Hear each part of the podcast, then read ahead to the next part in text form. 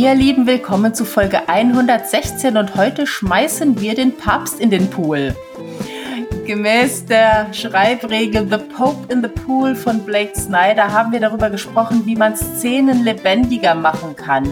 Dass da mehr passiert, als dass sich Leute nur unterhalten und am Kaffee nippen. Tamara hat mich da sehr inspiriert und in meinen wunden Punkt gebohrt.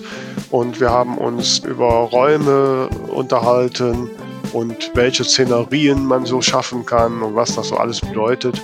Also lasst euch wie ich inspirieren für eure lebendigen Geschichten.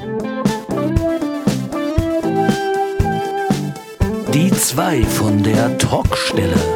Der Buchbubble Podcast mit Tamara Leonhardt und Vera Nentwich.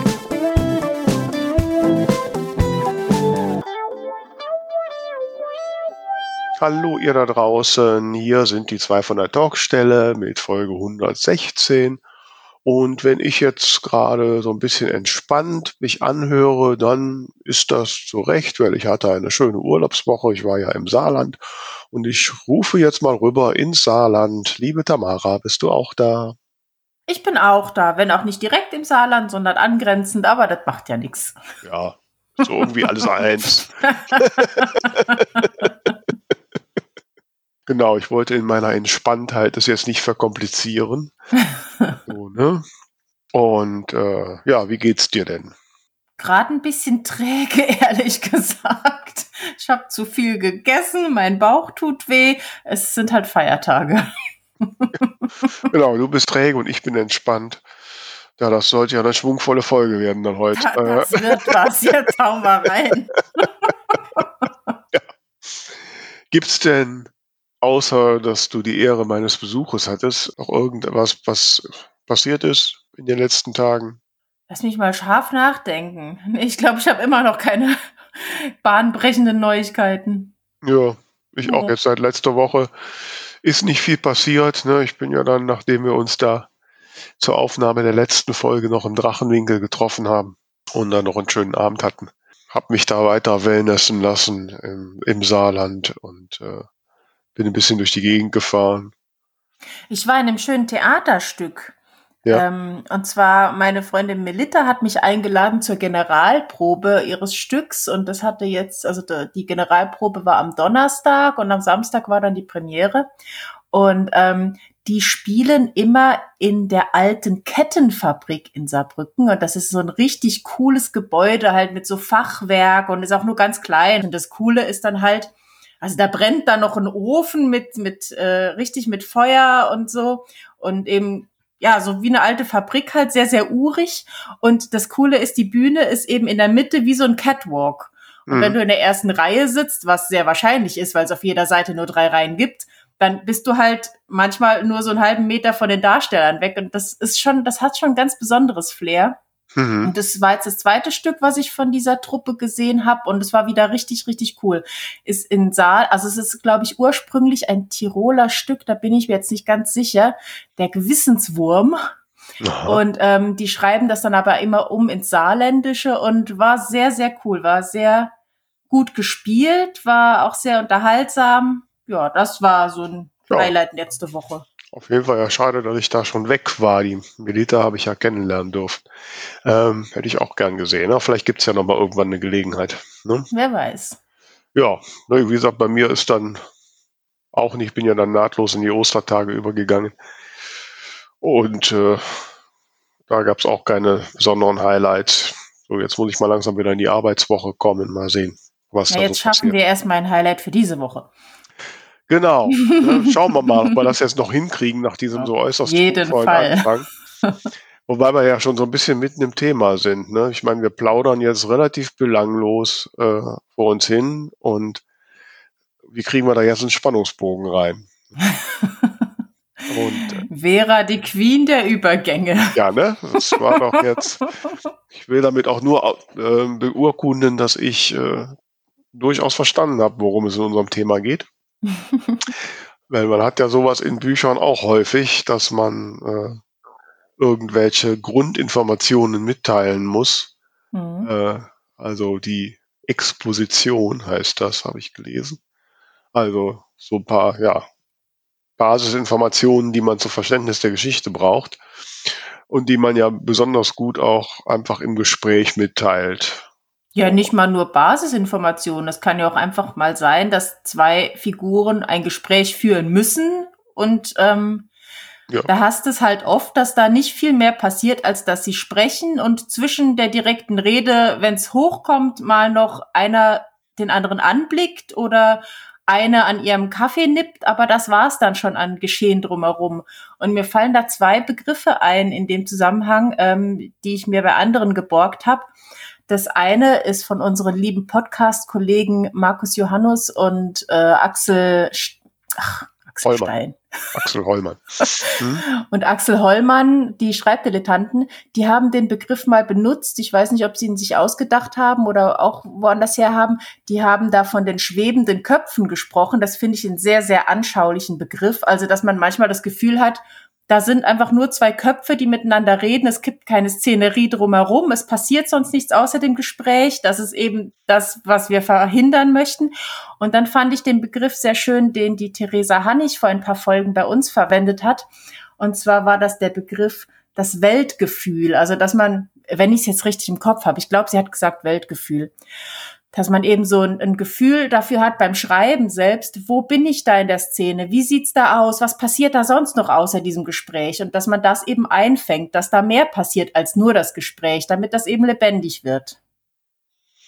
Ja, ähm, ich kenne das Problem ja, ich meine, bei Krimis äh, ist es ja schon mal so, dass man, ja, der, äh, der Ermittler oder die Ermittlerin kriegt irgendwelche Informationen, meistens irgendwie im Gespräch.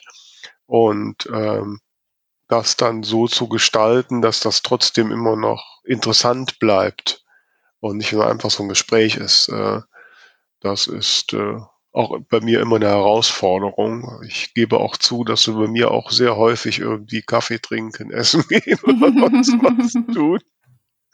da kann ich wenigstens gelegentlich meine Kellnerin kommen lassen oder sonst was. Ja, ja. Ähm, ja.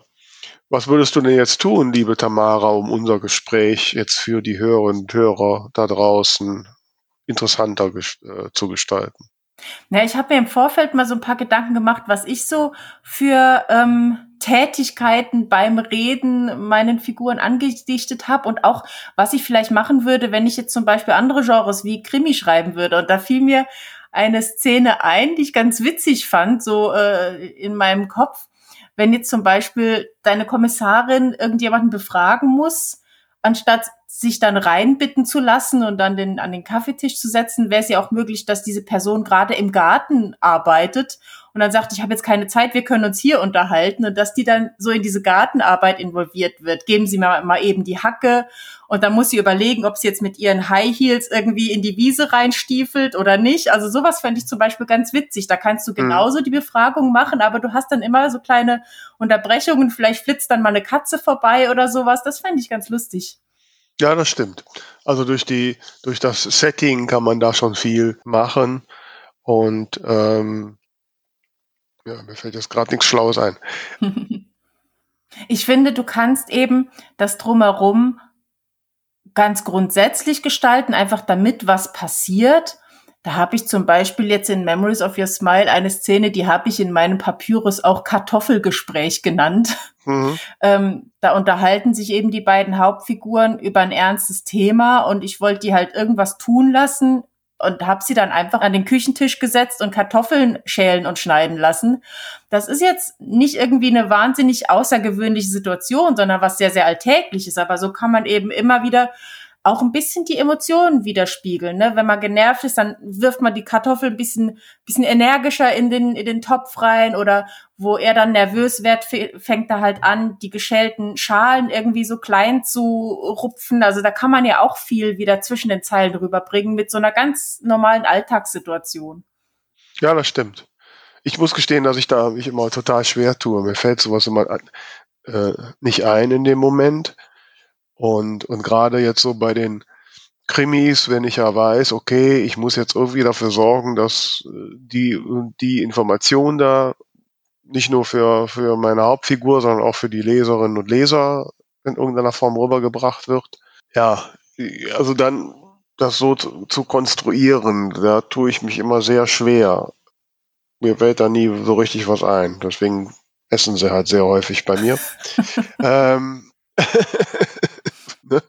versuche das dann auch mal, was wäre jetzt für die Figur irgendwie eine, ja, ich sag mal, eine, eine organische Tätigkeit, mhm, ne? Was genau. würde die jetzt auch so tun? Genau. Und so, ne? Und ähm, wie kann ich da eine Szenerie schaffen? Ja, wir hatten ja im Vorgespräch ähm, das Ganze Pope in the Pool genannt, nach einer Beschreibung von, äh, hilf mir schnell, Snyder. Blake. Blake, Blake Snyder. Ne? Blake Snyder, genau. genau. Da hast du jetzt gerade das Buch in der Hand. Korrekt. Erzähl mal kurz. Ja, das Buch heißt äh, Save the Cat oder im Deutschen Rette die Katze und und der, das ist eigentlich ein Buch, das über Drehbuchschreiben geht. Der Blake Snyder ist wohl ein erfolgreicher Drehbuchautor. Und der hat äh, so mehrere Regeln, ähm, ja, unveränderlichen Gesetze der Drehbuchphysik, so nennt er das, mhm. aufgeschrieben, äh, von denen er selbst sagt, dass die durchaus von Kollegen auch mal äh, nicht, also dass da nicht alle Kollegen zustimmen, aber er hält die für sehr wichtig. Mhm. Und äh, da gibt's halt durch die Regel Rette die Katze, äh, wie das Buch so heißt. Und eine Regel ist halt der Papst im Pool. So. Und das Thema ist da auch, dass natürlich bei Filmen, genauso wie bei Büchern, ja, ich sag mal, die Hintergrundgeschichte irgendwie vermittelt werden muss, ne, auf denen das alle basiert. Also die sogenannte Exposition. Und normalerweise, wenn man einfach nur Informationen mitteilt, ist das ja langweilig, so wie wir das Thema jetzt ja gerade hatten. Und er hat da äh, als Beispiel äh, das Drehbuch von einem Mike Cheddar zu dem Film The Plot to Kill the Pope oder wie man den Papst tötet. Ähm, ähm, als Beispiel genommen. Das ist eigentlich ein Thriller. Und äh, da gibt es eine Szene, in der halt die dringende Basisinformation bekommen, ähm, vermittelt werden soll. Und die läuft halt so, dass sich verschiedene Repräsentanten den Papst, den Papst im Vatikan besuchen. Und die Audienz findet nicht beim Kartoffelschälen statt, sondern. Wäre auch schön. Ne, Wäre auch schön. Nein, am Pool. Und der Papst zieht ein Badedress an, im Badedress seine Bahnen, während erklärt wird, was immer so die Zuschauer wissen müssen. Hm? Hm. Also das heißt, die Leute, die hören zwar, was gesagt wird, aber das Faszinierende ist eigentlich, dass sie alle auf den Papst in Badehose gucken. Ne? Mhm. Ne? Weil wer hat schon mal einen Papst in Badehose gesehen? Ne? so, ist nur, durch nur eine kurze Szene und ne, so, dass auch nicht zu langatmig ist. Ja, und daraus sagt er, also das ist so der, der, der Trick, ähm, dass man äh, ähm, irgendwas so Begleitendes schafft, was mhm. die Leute dann da bindet. Er hat einen anderen Film als Beispiel genommen, Drips, keine Ahnung, sagt mir nichts. Da geht's halt um ein paar Klempner, die wollen irgendwas machen. Jedenfalls gibt's da auch eine Szene, wo die Leute, wo so die Basisinformationen vermittelt werden soll. Und er hat das halt so gestaltet, dass diese, diese Klempner oder Verbrecher vorher ganz viel Eistee getrunken haben und während der Szene ständig auf, dringend auf Toilette müssen. und ständig, dann gibt's da so einen Zimmerspringbrunnen oder äh, es passieren oder der Rasensprenger geht an. Ne? Alles, was die halt, dass die noch dringender, aber gleichzeitig müssen die da sitzen und zuhören. Ne? okay. so. Und dann gibt's hat da eine Szene äh, ähm, geschildert aus Austin Powers, weiß nicht, ob du den Film gesehen hast mit Mike Myers. Welch, welchen? Oh, Gott, den ersten, den ersten, glaube ich. Und da hat dann Mike Myers hat dann hat einen draufgesetzt. Der hat eine Figur, die heißt Basil Exposition. Und man weiß immer, wenn diese Person auftaucht, die kommt nur dafür da, um die Hintergrundgeschichte zu erzählen. Okay. Ne? Ähm, oder ist auch so die Holzhammer-Methode quasi, wie, mhm. der, wie der Sprecher so, ja, dass das halbe Figur ist. Ist natürlich in so einer, in so einer Persiflage wie Austin ja. Powers kann man das ja vollkommen ja, überziehen. Ne? Das ja. machst du natürlich in einem Buch nicht unbedingt. So, also bei Fluch der Karibik, da gibt es dann zwei, äh, zwei spaßige Wachen, die irgendwas erzählen und, äh, und verschiedene andere Szenen.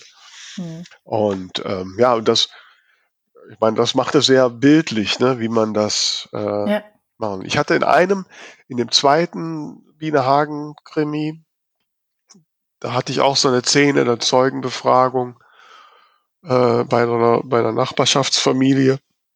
Da habe ich auch gedacht, wie, jetzt sitzen die schon wieder bei denen auf der Couch und wie machst du das?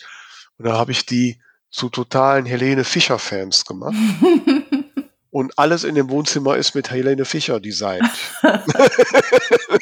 okay. Und äh, ja, ne, und die sitzt auf dem Helene Fischer äh, Kissen und die Helene Fischer Tassen und alles so und und so, ne, allein durch diese Beschreibung, dass du dann Helene Fischer ist das Kaffee trinken schon was anderes, ne, weil ja, ja, die Helene Fischer Kaffeetasse hast, ne? Ja. ja. Ja, du kannst das natürlich auch nutzen, um deine Figuren unterschwellig noch weiter zu beschreiben. Was ich aber eben gedacht habe, ich finde das eigentlich auch sehr clever, ähm, sich da so ein bisschen an den Drehbuchautoren oder Autorinnen zu orientieren, weil man, also die Gefahr beim Buchschreiben, dass man einfach so ein bisschen die Szene vergisst, ist halt größer, als wenn du einen Film schreibst, weil du weißt ja, du musst da Bilder für schaffen. Ähm, und das ist dann wieder so dieser, dieser Begriff, äh, den die Theresa genannt hatte, Weltgefühl. Also, dass du wirklich als, als Autor oder Autorin eher Gefahr läufst, dieses Gefühl für die Welt zu verlieren, weil du so im Dialog drinne bist. Aber wenn du dir einfach vorstellst, du musst das als Film auf die Leinwand bringen, dann ist klar, da muss mehr passieren, als dass da nur zwei miteinander reden. Insofern finde ich das eigentlich ganz clever, dass man da so ein bisschen zu den Kollegen rüberschaut. Mhm. Ja, wobei sie haben es natürlich auch ein bisschen einfacher. Ne? Also die können einfach, äh, die haben den Dialog und die können halt dann einfach im Hintergrund da den, den Papst im Pol schwimmen lassen. Ja, aber warum kannst du das denn als, als Buchautorin nicht? Weil das ist doch Quatsch. Ja, aber wenn du, du bist schreibst, nur nicht so gezwungen, dir diese Gedanken zu machen, weil es oft den Lesenden auch nicht so auffällt, wenn da nur geredet wird. Außer, dass man vielleicht irgendwie hinterher so ein Gefühl hat, war irgendwie langweilig, war irgendwie nicht so plastisch. Aber du bist nicht so genötigt, dich drum zu kümmern, dass da interessante Bilder passieren. Ja, aber ich, ähm, also ich, ja, ich kann mir jetzt so vorstellen, ich habe so ein, so ein Setting, das irgendwie skurril ist, oder die schälen halt gerade Kartoffeln. So, so jetzt so wirklich sowas, der Papst springt, schwimmt im Hintergrund im Pool, das kann man ja eigentlich nur sagen. Hm. Ne? Also man, es muss schon so sein, dass die Figur, die da irgendwas macht, halt auch Teil des Dialogs ist. Irgendwas Ach, ich dachte, die erzählen das dem Papst, oder nicht? Ja, ist wohl auch so. Doch, doch. Ja, eben, so. da kannst du kannst ja, ja aber, sagen und dann, dann macht der einen Körper, um zu drehen und sowas. Also ja, das, ja. das ist ja, ne? Ja, ja. Aber das ist genau der, also zuerst, als ich von, zuerst von dieser Regel hörte und da schwimmt der Papst im Pool, hatte ich so die Vorstellung, das sind vorne zwei Leute erzählen und im Hintergrund schwimmt mhm. der Papst im Pool. Ach so. Okay. Ähm, so, jetzt nachdem ich das ja gelesen habe, erscheint das anders. Und da habe ich immer nee, überlegt, wie, wie, beschreibst du das im Buch? Kannst du nur sagen, im Hintergrund schwimmt der Papst. Da denken die, die Leute, jetzt hat der Autor, hat es nicht mehr alle, ne? Gut, wenn das jetzt so aufgesetzt wäre, dann müsste halt einer der beiden äh, der beiden Sprechenden irgendwie darauf eingehen, irgendwie, keine Ahnung, dass er immer rüber guckt oder, also das, das, das kann man ja dann mit einbinden im Prinzip. Wo ich die ganze Zeit noch drüber nachdenke, ist, wie weit muss ich schon beim, beim Grundaufbau meines Settings solche Dinge vordenken? Ne? Also, dass ich, dass ich, okay, dass ich eine Zeugin befrage und die ist jetzt gerade im Garten, okay, das kann ich organisch einbauen. Aber es ist ja oft so, ne, dass, dass es so einen zentralen Ort gibt, quasi. Ja. Ne, also bei, Wie jetzt ein Büro. Büro zum Beispiel, ja. Mhm. So. Ähm, so, und da, da habe ich nicht so viel Möglichkeit. Da muss ich eigentlich vorher schon im Setting schon mir was überlegen, was da so parallel laufen kann. Naja, du kannst im Zweifel auch immer das benutzen, was die Figuren mitbringen. Also ich denke jetzt zum Beispiel gerade auch in Memories of Your Smile an eine Szene, da ist, äh, da passiert ja viel im Büro, weil es eben ja eine Geschichte zwischen äh, Chefin und Angestelltem ist. Und da ist einmal eine Freundin zu Besuch, die Eheprobleme hat. Und natürlich, wenn sie eben so drüber spricht, dass ihre Ehe wohl am Ende ist, dann dreht sie permanent an ihrem Ehering das ist jetzt kein, keine große Story, aber es ist eine Handlung zwischen dem Gespräch, die auch was ausdrückt und die eben mal was dazwischen wirft, zwischen dieses permanent nur reden. Oder dass hier, du kannst dir auch überlegen, dass vielleicht irgendwie bestimmte Personen so typische Dinge haben, ne? Also keine Ahnung, ich würde jetzt wahrscheinlich, wenn wir uns unterhalten, immer wieder meine Haare anders verknoten oder sowas. Also so klassische Sachen oder jemand zupft sich eben irgendwelche Fussel vom Pullover. Also das sind ja alles Dinge, die man beim Reden machen kann, die ein bisschen Leben reinbringen, ein bisschen Dreidimensionalität, ohne dass du da irgendwie einen Pool und einen Papst ins Zimmer bauen musst. Ja, da müsste ich erstmal begründen. mhm. ähm, ich frage mich gerade so, also ich habe auch immer das Thema, wenn ich jetzt einen Krimi schreibe, klar, da gibt es den Fall und die, die Ermittlung und der Weg dann zur Aufklärung. Was ich auch immer versuche, was ich eigentlich weiß, dass ich muss, ist, ich muss dem Ganzen, ich muss dann noch, ja, zumindest so eine Parallelhandlung schaffen. Mhm. Ne, so, ähm, so, das, das, das heißt, womöglich hat die, die Ermittlerfigur äh, hat gerade Eheprobleme oder was auch immer. Ne? Deswegen gibt's ja in Skandinavien die ganzen Alkoholikerkommissare. und, äh, und so, dass dadurch, das bietet mir dann auch so ein Fundus, wo ich, wo ich äh, Abwechslung in die Handlung bringen kann. Mhm. Ne? Das ist ja auch, wenn man, wenn man die, die ja relativ simpel gestrickten äh, Vorabend-Programmkrimis guckt. Ne, mhm. Die haben immer zwei Geschichten. Das ist immer der Fall und irgendwie passiert parallel irgendwas im Büro oder ja. in der, ja. so, ne, irgendwas, wahrscheinlich dann eher was Witzigeres, so, ne, was Leichteres. Und ähm, ja, und bei meiner aktuellen Geschichte arbeite ich da gerade noch dran. Ich weiß noch nicht so genau, was ich mir da einfallen lasse. Mhm. Ne? Mhm. Das finde ich aber auch total wichtig. Also ich habe auch schon ähm, jetzt gerade im Romance-Bereich Liebesromane gelesen, wo es wirklich nur drum geht, wie lernen die sich kennen, kriegen sie sich ja oder nein. Also ich, mir ist das immer ganz wichtig, dass da auch die, die Nebenfiguren irgendwie eine kleine Geschichte haben, wie jetzt eben hier die Freundin, die Eheprobleme hat oder ähm, ja, dass irgendwie noch was nebenher passiert. Äh, ich habe ja dann auch auf diese Musikthemen mit drin, dass es nicht nur um das Paar geht. Das finde ich total wichtig, weil das mhm. macht doch Geschichten dann auch einfach vielschichtiger. Dann, dann können auch die Hauptfiguren sich mal als Freunde äh, beweisen, weil das hast du, glaube ich, auch oft, dass dann jeder Hauptfigur so ein bester Freund oder eine beste Freundin an die Hand gegeben wird, aber das ist ihr einziger Job. Die haben mhm. halt für die Hauptfigur da zu sein und sonst haben die kein Leben. Und das finde ich unheimlich langweilig. Ja, ja. Ich überlege jetzt gerade, wie das so in meinen Geschichten ist, aber na gut, also da die Bienenhagen-Krimis äh, aus der Ich-Perspektive geschrieben sind, habe ich können die Freunde nur auftauchen, wenn sie halt auch mit der Protagonistin zu tun haben. Sonst. Naja, aber die können ja trotzdem dann auch sagen, hier, das passiert gerade in meinem Leben. Ja, ja, okay, oder oder die stimmt, treffen ja. sich dann mal bei der Freundin, wo dann irgendwas passiert mhm. oder so. Ja gut, ich meine, wäre auch bei anderen Erzählweisen, also es wäre auch blöd, wenn man dann ständig die Perspektive wechselt. Ja, ja, nee, das musst du ja gar nicht. Das mhm. muss ja nicht sein. Ja. Stellen wir dann die Frage zum Schreibtipp Freitag. Oh ja. Wie schaffst du da draußen den Papst im Pool oder was machst du, um Dialoge und die Vermittlung des, der Exposition des wichtigen Hintergrundwissens möglichst unterhaltsam hinzukriegen? Ja, das ist eine große Frage. ja, mit viel Antwortmöglichkeiten. Ja, sehr gut. Na, ich bin gespannt. Man darf es ja nicht zu sehr einengen. Ne? Mhm, mhm. Ja.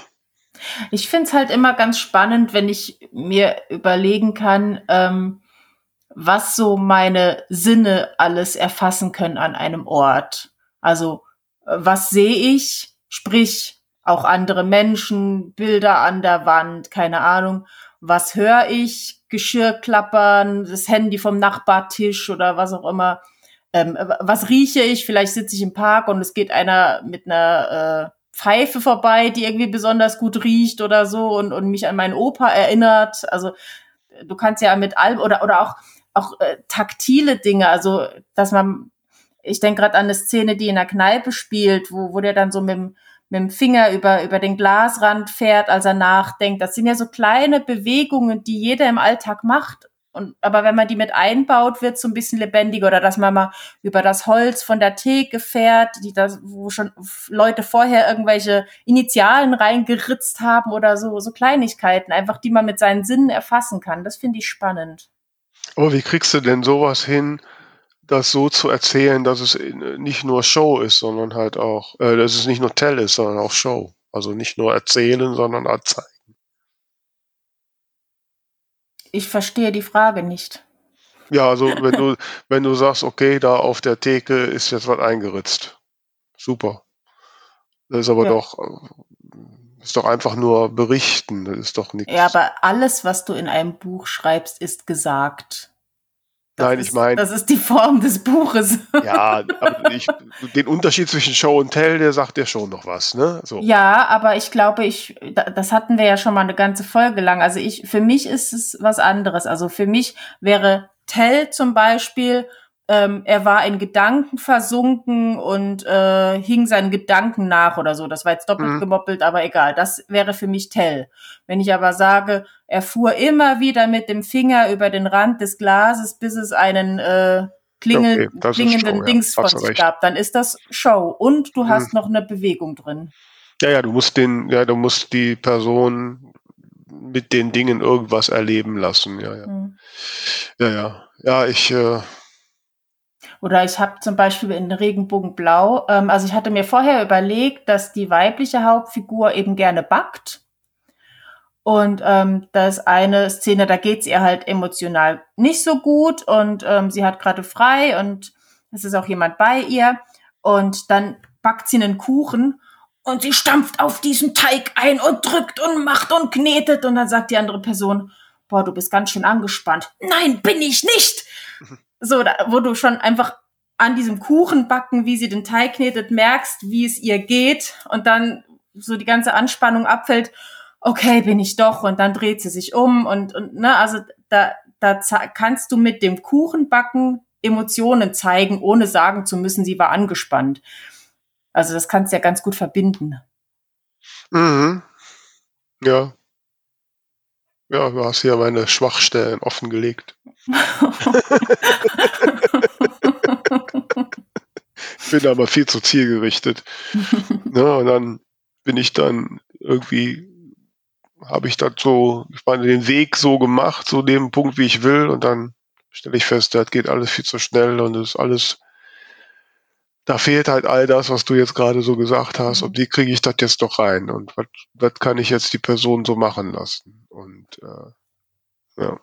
Gut, ich muss sagen, vieles baue ich auch erst bei der Überarbeitung ein. Also ich meine, gut, jetzt so grundla grundlegende Handlungen in der Szene, wie jetzt die Kartoffeln oder, oder den Kuchen, das war dann, glaube ich, immer von Anfang an mit in der Szene drin.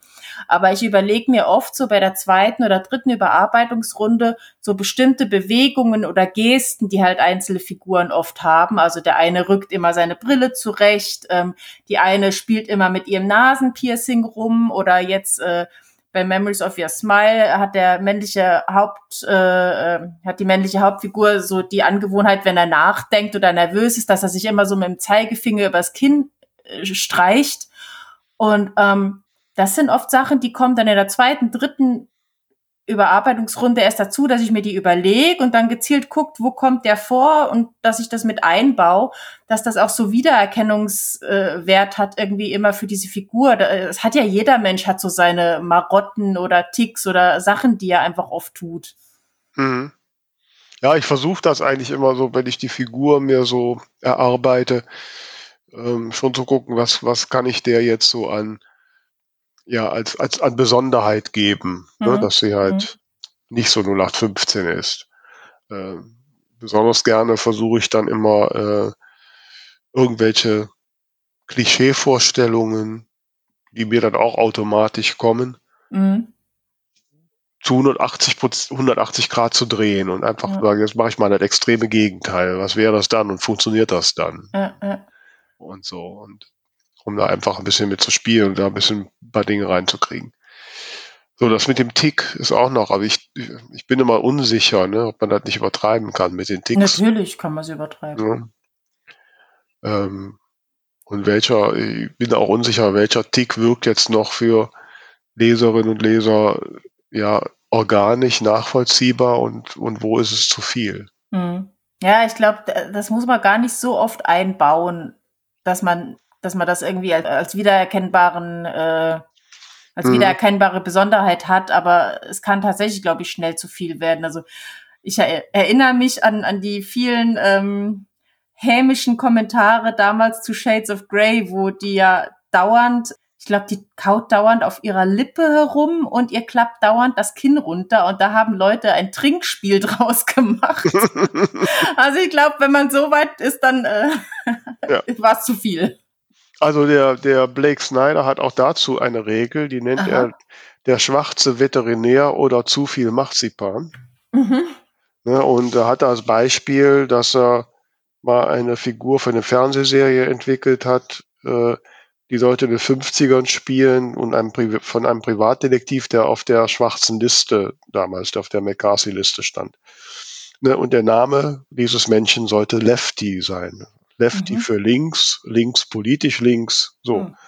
Ähm, so, aber dein Co-Autor hat dann gesagt, ähm, den machen wir jetzt auch noch zum Linkshänder. Mhm. Und das war dann nachher zu viel.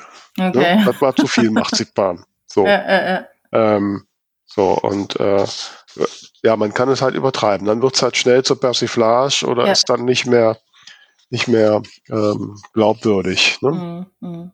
Ja, auch was du eben gesagt hast mit den Klischees. Also ich glaube, das ist so ein bisschen mein Schwachpunkt, wo ich wirklich bewusst dagegen arbeiten muss, ähm, wo ich aber durchaus auch in, in äh, früheren Romanen so ohne drüber nachzudenken, keine Ahnung, da ist einmal ein, Notfall, äh, wo es in eine, in eine Notaufnahme geht und das ist natürlich der Arzt und die Krankenschwester mhm. und äh, oder oder solche Sachen, also wo ich wirklich bewusst da noch mal gucken muss, wo habe ich Klischees drin. Das das ist so ein Punkt, da da muss ich wirklich mehr dran denken manchmal. Ja, wobei ich meine bei Liebesromanen, ich meine Liebesroman ist, ist schon vom Ansatz her ein Klischee. Gar nicht. Doch, die kriegen sie ich am Ende. Das ist Klischee. Ja, toll. Und im Krimi wird der Mörder gestellt. Ja, gut, das kommt aber häufiger vor, als dass die sich kriegen. Äh, also, nein, aber klar, wobei andererseits es natürlich auch die Klischees gibt, die man ja durchaus nutzt. Also äh, ich, ich mache ja auch eine Figur durchaus ein wenig vielleicht sogar ein bisschen überzogen, klischeehaft, mhm. ne? dass sie, also gerade jetzt beim heiteren Krimi, ähm, dass die Leute gerade daran den Spaß haben, dass das Klischee so überzogen wird. Aber dann muss sie halt, muss trotzdem, muss da irgendwo der Aspekt sein, der das Klischee wieder bricht. Mhm. Ne? Sonst ist es einfach wieder nur zu simpel. Ja. Es kommt vielleicht auch darauf an, wie groß die Rolle ist. Also gerade bei, bei so kleinen Statistenrollen ist es natürlich oft einfach nützlich, ein Klischee zu bedienen, weil man dann nicht die Figur lang erklären muss. Ja. Ja, mehr kann ich nicht sagen, ja. Hast recht. ja. Was macht denn jetzt dein neues Buch eigentlich? Kommt jetzt? Ich gehe mal davon aus, ja doch. Ja. ich habe gerade, ich, wenn man noch ein paar Tage Zeit hat, dann denkt man sich, ja komm, ich lese noch mal drüber. Hm. Und natürlich findet man immer Dinge, wo man denkt, ach, das könnte ich noch gerade anpassen. Echt? Nee, ich muss ganz ehrlich sagen, also bei mir ist dann so, so ein Punkt. Ich wenn, könnte zum Erbrechen überarbeiten. Ja? Oh nee. ja. Ich kann es dann irgendwann nicht mehr sehen und dann da fällt mir auch nichts mehr auf. Und dann, dann irgendwann ist für mich der Punkt, jetzt ist es so, jetzt muss es raus, fertig. ne? Meistens stelle ich dann eine Woche nach dem Veröffentlichen fest, da war doch noch ein dicker Fehler drin, aber mhm ich hätte, ich hätte das noch hundertmal lesen können, ich hätte den nicht erfunden. Keine Ahnung. Nee, das ist jetzt auch einfach, weil das letzte Mal durchlesen jetzt schon ein paar Wochen her ist, denke ich, nee, ich, ich muss das jetzt noch mal sehen. Mhm. Also da, da bin ich dann halt auch einfach, äh, da, da bricht mein innerer Monk durch und ja. Ja.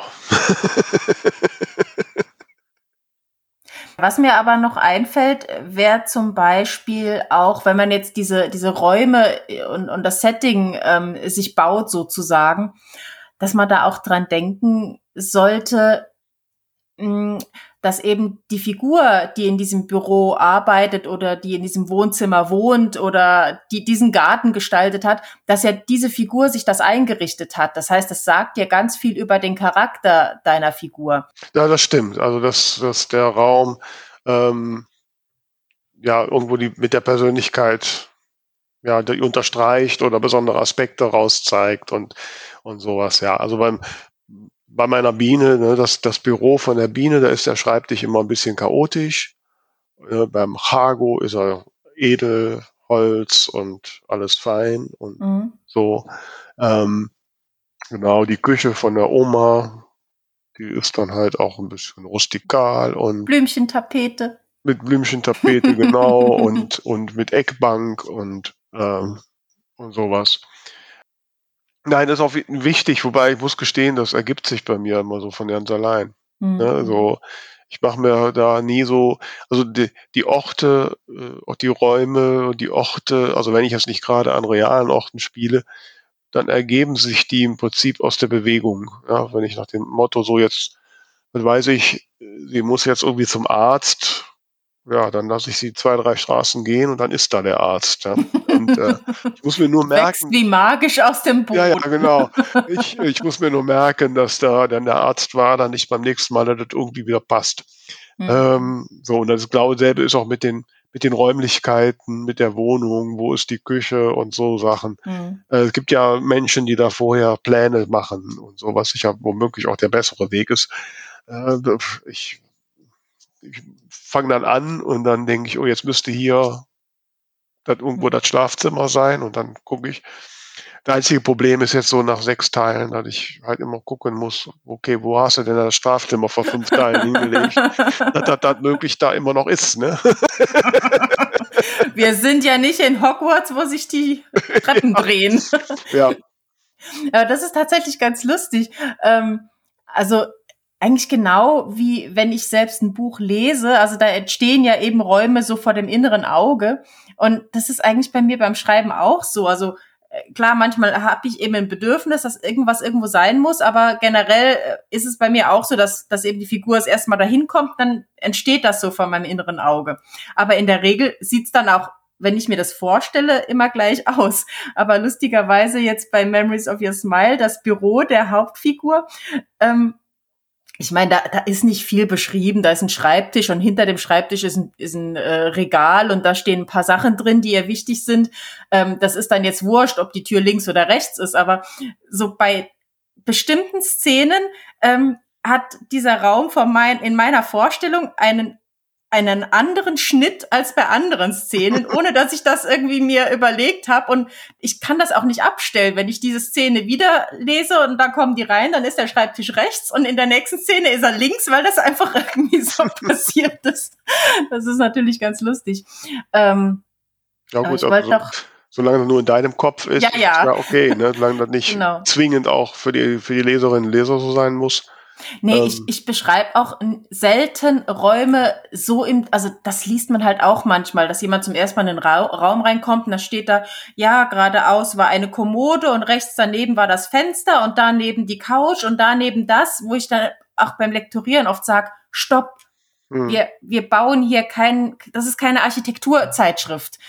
Beschreibt die Elemente, die wichtig sind, der Rest darf sich der Lesende selbst ausdenken. Wobei man da sehr gerne schon mal wenn man sich das nicht so konkret macht, äh, wenn die da irgendwie in der Runde um den Couch sitzen oder so, da muss man halt aufpassen, wenn sie dann, wenn man irgendwie sagt, ja, und sie machte irgendwas mit den Händen oder reichte rüber, mhm. dass sie halt auch wirklich nebeneinander saßen ne? oder sitzen ja, ja. Ne? und ja, das auch geht. So, das, das flutscht mir gern schon mal durch. Ne? Okay, okay. Ja. Nee, das ist tatsächlich, muss ich sagen, was, also auch wenn ich irgendwie einen Film oder, oder eine Serie guck und dann hast du es zum Beispiel oft, dass da jemand ins Zimmer reinkommt und die machen die Tür nicht zu. Hm. Und dann schwenkt die Kamera weg und ich denke die ganze Zeit, kann mal einer die Tür dazu machen? Und die Szene läuft einfach weiter. Das macht mich wahnsinnig, weil ich weiß genau, diese scheiß Tür ist immer noch offen. Und ich weiß nicht, anscheinend geht das anderen Leuten nicht so. Ich hatte auch durchaus oft schon Lektorate, wo dann äh, so Sachen passieren. Dann frühstücken die und nach 30 Minuten Handlung ist Abend oder so. Ähm, ich glaube, das ist dann so, je nachdem, wie, wie tief du da reinrutscht gedanklich. Ich weiß es nicht. Ja, wobei muss man, da, da ist jetzt so ein anderer Punkt, ähm, den ja auch gibt, dass man ja viele Sachen, die man im, im Alltag so macht, äh, ja nicht beschreibt. Ja, also zum Beispiel ist dir mal aufgefallen bei Telefonaten in Filmen, dass die sich so gut wie nie verabschieden. Die legen mhm. immer, das ist immer, weil das ist halt unnötig. Okay. So, ne? Und ist ja auch, wenn ich dann ein Buch schreiben würde und immer wieder und so sagst Tschüss und so, ne, das ist total langweilig. Ne? Und dann genauso ist auch das, wenn das, das Türschließen nicht was Besonderes für die Szene ist, so, weil die ja, das mit besonderer Bedeutung macht, dann schließt, dann wird das nicht extra beschrieben, dass die Tür geschlossen wird. Ja, im, im Buch ja, aber wenn die in, in einem Film, wo ich das sehe, reinkommen und keiner fasst diese Tür mehr an, dann weiß ich doch im Hinterkopf, die ist noch offen. Das macht mich verrückt. ja, ich glaube, da muss er an dir arbeiten. ah, Leute. ja, also es gibt so viele so Sachen. Also mir ist halt gerade gestern, habe ich einen Film geguckt, da ist mir halt aufgefallen, dass die sich nie habe ich auch gedacht, mein Gott, ist der unhöflich. Beendet einfach mhm. das Gespräch, ne? Mhm. Legt auf. Mhm. Punkt. Jeder normale Mensch wird ihm was Tschüss sagen ja, oder so. Ja, ne? absolut. was mich auch oft stört, aber das ist jetzt fürs Buch auch weniger relevant, aber, aber im Film tatsächlich, wenn die eben telefonieren, dass die Pausen völlig unrealistisch sind. Hallo, ach nee, echt? Wow, verrückt. Ja, ja. In diesen Pausen konnte keiner was gesagt haben. ja. Aber dann, das kann man dann auch, also wenn du im, im Buch ein Telefonat hörst und du hörst nicht, was die andere Partei spricht, das ist ja dann auch sowas, wo du ja im Prinzip Informationen rüberbringen musst, wo dann oft der Angerufene alles wiederholt, was ich auch wieder super unrealistisch finde. Also das ist, das ist natürlich schwierig, das dann so rüberzubringen, dass man irgendwie versteht, was gesprochen wurde, ohne dass es eben irgendwie seltsam wird, aber das ist mir auch schon oft aufgefallen. Ja, da muss man am besten auf Lautsprecher stellen, damit hören kann. Ja, also wie gesagt, das ist natürlich bei, die, bei meinen Krimis, die ich bisher, die, die ja im, in der Ich-Perspektive geschrieben sind, da geht es sowas ja nicht. Mhm. Ich kann ja immer nur das machen, was die Person ja. alles erlebt. Ne? Ich mag diese Direktheit eigentlich, die das dadurch kriegt und auch das Tempo, das dadurch entsteht. Ich mhm. komme gar nicht in Gefahr, irgendwelche Sätze zu schreiben und, und sie wusste nicht, mit in welche Gefahr sie sich begab. ähm, und äh, ich lese das Buch, das ich gerade lese, jetzt auch gerade da im Urlaub noch weiter gelesen habe. Äh, Achtsam Morden heißt, das ist ganz witzig. Mhm. Aber der macht auch immer so, so Sätze. Wenn ich damals gewusst hätte, oder sowas, frage ich mich immer, warum die das nicht rausgestrichen. Ich finde, sowas ist so Spannung mit, mit dem Holzknüppel. Aber ja, ja. Ich meine, du kannst es natürlich so begründen, dass eben die Figur das aufschreiben würde, wenn alles schon hm. vorbei ist, klar. Hm. Aber ja, es ist jetzt, es ist schon eine günstige Methode, um Spannung aufzubauen. Ja, ne, ganz, also ich sag mal, es passt, also es ist amüsant geschrieben und es kommt auch so, deswegen nehme ich das nicht ganz so übel, aber es mhm. fällt einem natürlich auf, man, äh, oder ich lese ja Bücher jetzt sowieso mit ganz anderen Augen. Ne? Ja. Äh, bin ja schon mal froh, dass ich überhaupt wieder so weit komme, dass ich da mal wieder so entspannt lesen kann, weil mhm. zeitlang konnte ich das überhaupt nicht, weil ich immer nur geguckt habe, wie machen die das. Ja, ja, ja. Hm. Ja, oder bei mir zuckt's dann immer, um Kommentare reinzuschreiben. ja. aber ich meine, je nachdem, wie man sowas rüberbringt, dass also ich denke gerade an ähm, Hummeldumm von Tommy Jaud. Ich weiß nicht, ob du das gelesen oder gehört hast. Nee. Das ist auch in der Ich-Perspektive geschrieben und es geht eben um äh, einen jungen Mann, der mit seiner Freundin oder Verlobten, ich weiß nicht mehr, äh, eine Reise nach Afrika bucht, die zum totalen Chaos wird. Und ähm, das fängt irgendwie an mit dem Flug dahin, äh, wo er irgendwie sagt, äh, Reihe 12 war die letzte, die wählen durfte zwischen dem und dem Gericht und dem und dem Gericht. Ich saß in Reihe 13. In dem Moment hätte ich schon wissen müssen, dass die nächsten zwei Wochen ein Drama werden. So irgendwie in der Art. Mhm. Das ist natürlich, also das ist dann witzig. Ja, ja klar. Nein, alles ja da. Nee, Hummeldom habe ich nicht, der Vorgänger, ich weiß nicht mehr den Namen. Ist ja Vollidiot hat er noch gehabt. Ja, der ist dann Vollidiot war, glaube ich, der ist auch mit Oliver Pocher äh, verfilmt worden damals. Mm. weiß ich noch gut, da gibt's so eine Szene drin, wo der äh, als Single Cluburlaub macht und am Single-Tisch sitzt und ich habe das Buch genau gelesen, wo ich auf meinem ersten Single-Urlaub in einem Club war. Mm. das dann, gepasst? Es passte thematisch sehr genau, ja. Hm. naja. Ja, ich glaube, ich habe jetzt gerade keine neuen Erkenntnisse mehr, die ich weitergeben könnte. Hast du noch was? Nee, ich würde jetzt einfach nur äh, sagen, nochmal zusammengefasst, eben überlegen, wenn man eine Szene schreibt, was kann man da außer dem Offensichtlichen noch an, an Zwischenebenen mit reinbringen, äh, an die fünf Sinne denken, auch mal an Statisten denken. Also da kann ja auch mal einfach jemand durchs Bild laufen, einfach nur damit Leben reinkommt. Richtig, ne, also, aber ich möchte gleichzeitig warnen, es nicht übertreiben. Nee, ne? ja. Nicht zu viel Marzipan genau, oder genau. alles zu kompliziert machen. Ähm, also das, das ist so, ist Begleitmusik. Es genau. Begleitmusik zu dem, die dem, die der Handlung einen, einen Rahmen gibt, ne, so ein bisschen Hintergrundgeräusch gibt, so dass das alles ein bisschen bunter wirkt. Wobei nicht nur, es kann eben auch ein sehr gutes Mittel für Show Don't Tell sein. Das war jetzt eben noch eine Szene, an die ich gedacht habe aus Regenbogenblau, als der Protagonist, der ja eben mit seinem, also der ist 30 und hat eben dieses Künstlerleben, weiß nicht, wo er in einem halben Jahr wohnt und arbeitet, ne, alles sehr unstet. Und er besucht seinen Bruder mit seiner Frau in dessen äh, Reihenhäuschen außerhalb von Berlin äh, mit weißem Gartenzaun und Hund. Und äh, da kommt er halt rein und, und die müssen sich dann an so einem großen Karton vorbeiquetschen, wo drauf steht Universal Bio-Hochbeet.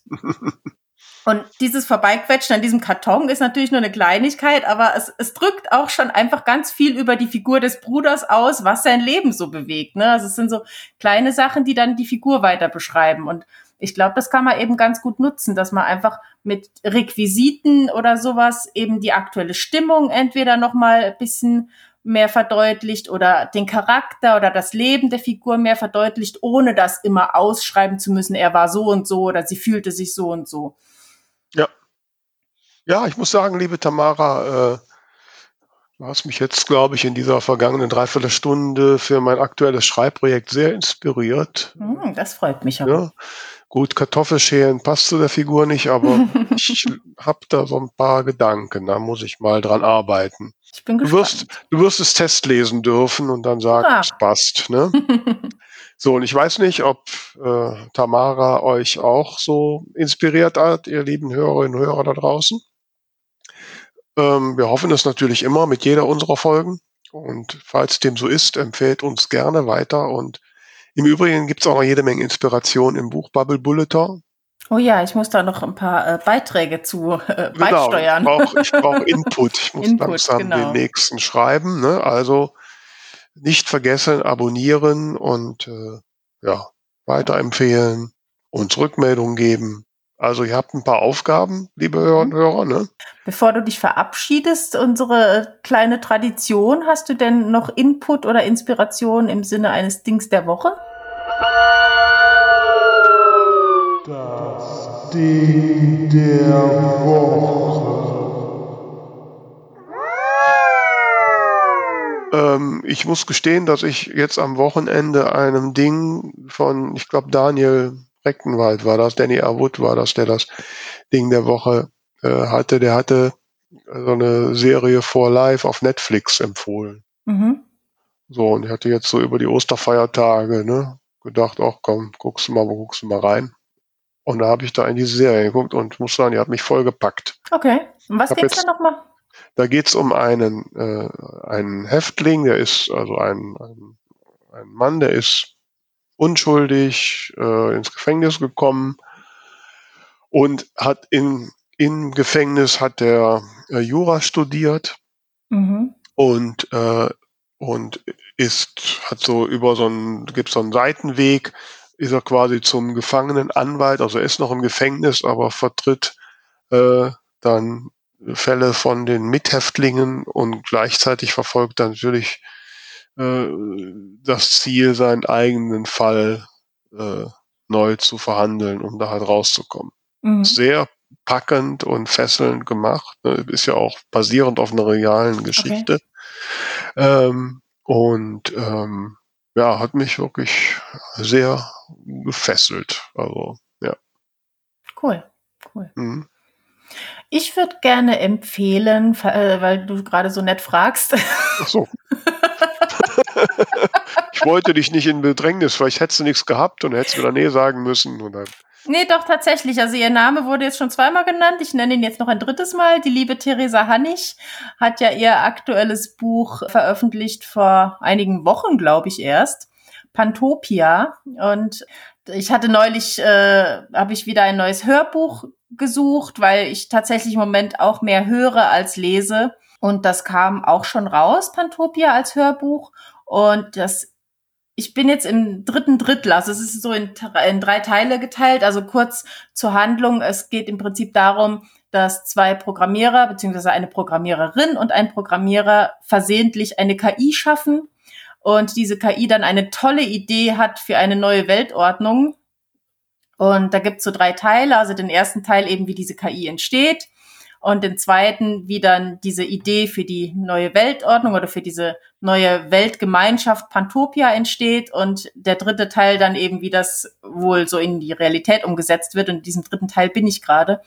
Und ich muss sagen, es ist echt total spannend auf ganz vielen Ebenen. Also es ist teilweise sehr lustig, gerade am Anfang, wo die KI so langsam dazulernt. Und ähm, dir hatte ich das ja schon äh, persönlich erzählt, das fand ich schon sehr lustig, ähm, wo sie dann anfängt, so die Welt in Kategorien zu teilen und merkt dann, okay, ich kann verschiedene Kategorien wieder in Unterkategorien teilen. Zum Beispiel äh, die Kategorie Frau kann ich einteilen in Hausfrau, Ehefrau, geile Blondinen aus deiner Umgebung, was man halt so lernt im Internet. Ne? Mhm. Also sehr lustige Teile, aber auch Teile, die unheimlich inspirierend sind so fürs Leben. Also wenn dann die KI eben klüger ist und so die Welt analysiert und die Menschen analysiert, wie sie miteinander leben und, und wie die Staaten miteinander zurechtkommen und so. Ist total spannend ähm, und ja, sind viele Inspirationen drin, die man tatsächlich für die Zukunft durchaus übernehmen könnte. Aber ist nicht, ist nicht so gruselig, ist. Nee, das ist ja, wie sie auch schon sagte, es wird alles gut. Es ist eine, äh, es ist keine Dystopie, sondern eine Utopie. Also ja. alles, alles sehr äh, erfreulich. Ja, dann bin ich gespannt. ja, schön. Also ich hatte ja quasi die Verabschiedung schon angefangen, dann mach du jetzt mal den Rest. So. Ja, ihr habt's gehört. Abonniert das Buch Bubble Bulletin. Folgt uns, empfehlt uns, schreibt uns und ja, postet eure Beiträge zum Schreibtipp Freitag zu der Frage. Wie war nochmal die Frage, Vera? Wie schafft ihr den Papst im Pool? Wie schafft ihr es, äh, dies, das notwendige Hintergrundwissen möglichst unterhaltsam zu verbreiten und darzustellen. Die Szene lebendig zu machen und in diesem Sinne wünschen wir euch weiterhin viele lebendige Bücher zum Lesen und zum Schreiben und lasst euch gut gehen. Oh, bis dann. Ciao. Ciao.